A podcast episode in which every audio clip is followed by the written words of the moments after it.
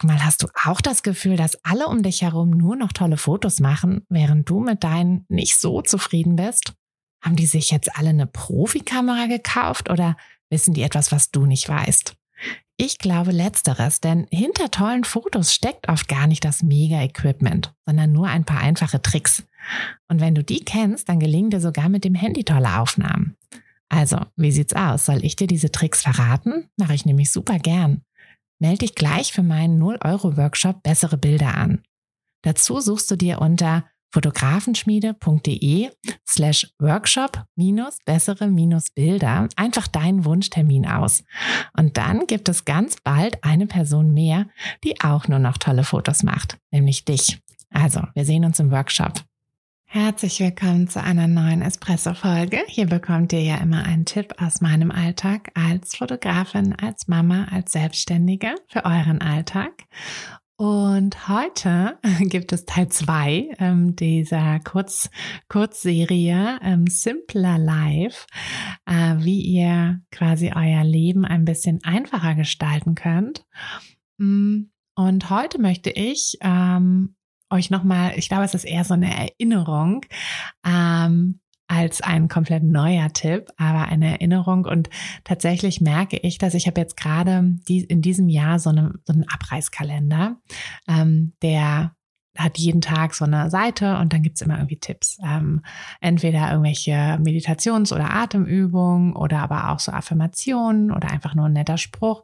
Und aber auch immer wieder so, mach dies, mach das. Ähm, und tatsächlich, jetzt haben wir April, wiederholen sich die Sachen schon. und, ähm, und wo das das erste Mal war, dachte ich so, okay, es wiederholt sich. Aber dann ist mir bewusst geworden, dass bestimmte Sachen müssen sich einfach wiederholen, weil wir bewusst oder unbewusst immer wieder in so einen Trott reinfallen, immer wieder Sachen doch nicht so machen, wie wir sie machen sollten. Ähm, ne, auch Thema Sport oder so oder gesunde Ernährung. Wie schnell fallen wir da in alte Gewohnheiten, die vielleicht nicht so positiv sind für uns? Hm, einfach weil, ja, weil das halt einfach passiert. Und da brauchen wir immer wieder diese Erinnerung, ne, macht's doch ein bisschen anders, ähm, denk doch dran, dass es irgendwie dir besser tut, wenn du regelmäßig Sport machst. Und na, wenn wir dann erst da wieder so einen Trott drinne haben, dann ist das auch fein, dann behalten wir das auch bei. Aber ja, wir neigen einfach immer wieder dazu, ähm, in, in manche äh, Gewohnheiten zurückzufallen. Und deshalb sind Erinnerungen einfach gut. Und deshalb gibt es auch diesen Tipp, ähm, ich glaube schon zum zweiten Mal. Ähm, der Tipp ist ganz einfach, ähm, räumt auf, räumt euer Zuhause auf und vor allem entrümpelt es, ja, entrümpelt euer Zuhause, dann werdet ihr auch merken, dass ihr euer ganzes Leben entrümpelt. Und mh, hm, wir wollen ja so ein bisschen eben dieses Thema, wie ja, ein einfacheres Leben ähm, und ein einfacheres Leben ist auch oft eins, was ein bisschen ein bisschen leerer ist. Also nicht im negativen Sinn, sondern im positiven.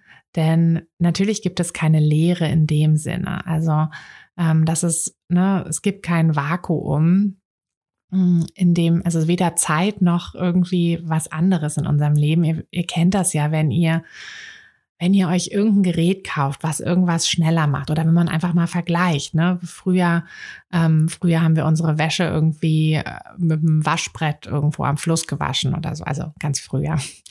Ähm, das, ne, jetzt Wäsche, Wäsche rein in die Waschmaschine, Knopf an, fertig. Ähm, das müsste uns ja eigentlich im Vergleich zu früher unglaublich viel Zeit sparen. Aber tut es nicht. Wir haben ja nicht plötzlich mehr Zeit, sondern wir nutzen sie halt einfach für andere Sachen.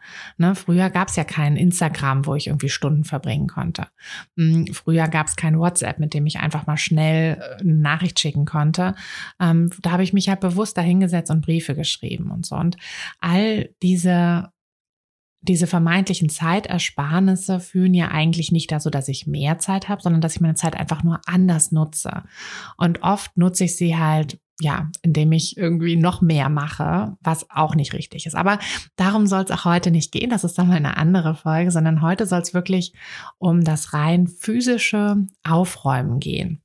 Und da ist es wirklich so, dass wir oft das Gefühl haben, dass irgendwie wir einfach immer hinten dran hängen, immer irgendwie alles uns überfordert. Der ganze Tag besteht nur aus To-Dos. Jeder will was von uns.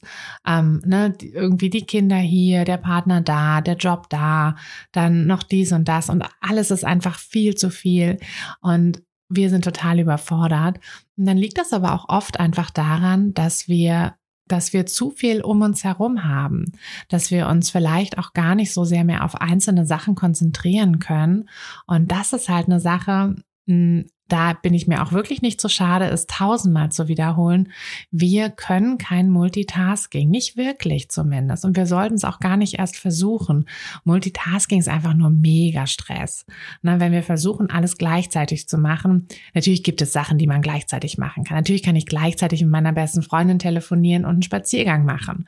Ja, oder mit dem, das Baby irgendwie im Kinderwagen schieben und äh, einen Podcast hören oder so. Das ist natürlich möglich. Aber ich kann nicht gleichzeitig meine E-Mails beantworten und meine Bilder bearbeiten. Und ich kann einfach so viele Dinge nicht gleichzeitig machen, von denen ich manchmal denke, ich könnte sie gleichzeitig machen. Aber ähm, ich kriege das auch immer wieder im Businesskurs als Rückmeldung, wenn ich das da erzähle, dass es so viel Sinn macht, sich diese Fokuszeit zu blocken. Also wirklich Zeiten in eurem Alltag, in denen ihr euch nur auf eine Sache konzentriert. Und das, das funktioniert einfach großartig. Also wenn ihr sagt, ihr habt so, weiß ich nicht, vormittags vielleicht zwei Stunden, in denen ihr arbeiten könnt, dann in der Zeit das Handy wegzupacken, den E-Mail-Eingang zuzulassen, Facebook zuzulassen und was euch sonst auch noch irgendwie stören könnte, ähm, wirklich alles alles zu, alles weg, Tür zu und euch dann drauf konzentrieren.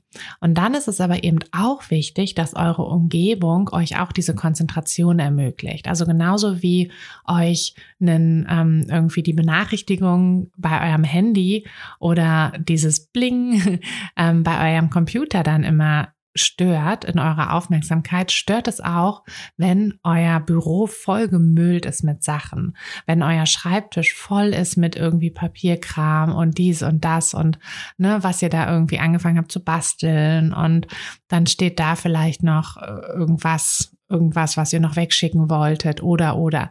Und wenn das zu viel ist, dann werdet ihr euch auch nicht richtig konzentrieren können.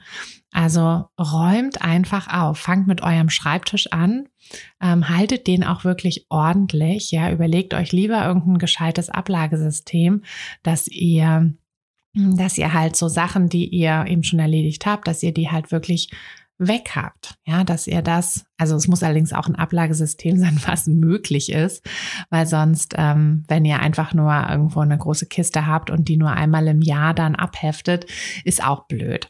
Aber das ist ja klar.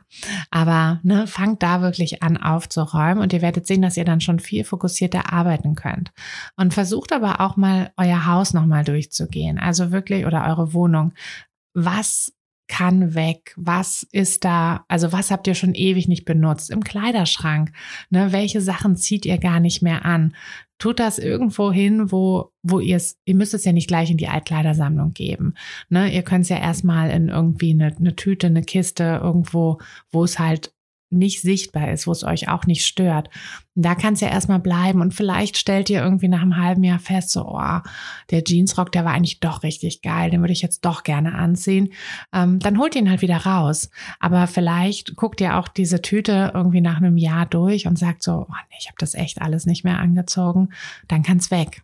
Ne? Und dann werdet ihr aber auch merken, dass euch schon morgens beim Anziehen nicht da eine riesen Auswahl an Sachen irgendwie erschlägt und ihr gar nicht wisst, was ihr anziehen sollt, sondern Ihr habt dann halt nur so ein paar Teile und das ist dann auch, das sind dann aber auch wirklich eure Lieblingsteile, weil den Rest habt ihr ja aussortiert.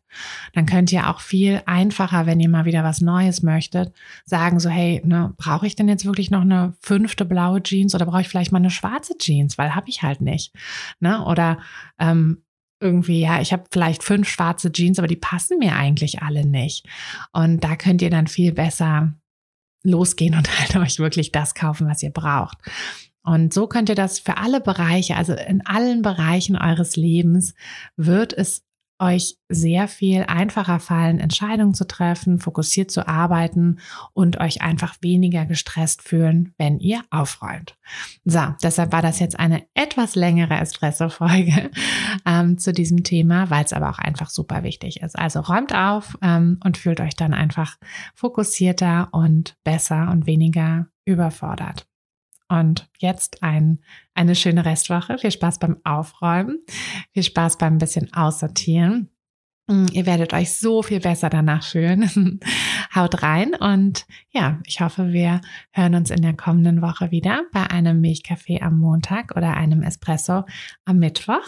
Und ich freue mich. Bis dann, eure Tine. Hey du, Fotografin. Hast du dich schon auf die Warteliste für die nächste Business-Kursklasse gesetzt? Nein? Weil du noch keine Fotografin bist oder weil du keine sein möchtest? Weißt du, was ich glaube? Dass du schon viel weiter bist, als du vielleicht denkst und dass du nur noch etwas Hilfe bei den konkreten Schritten in dein Fotobusiness brauchst und jemanden, der dich unterstützt und dir bei Fragen und Problemen weiterhilft.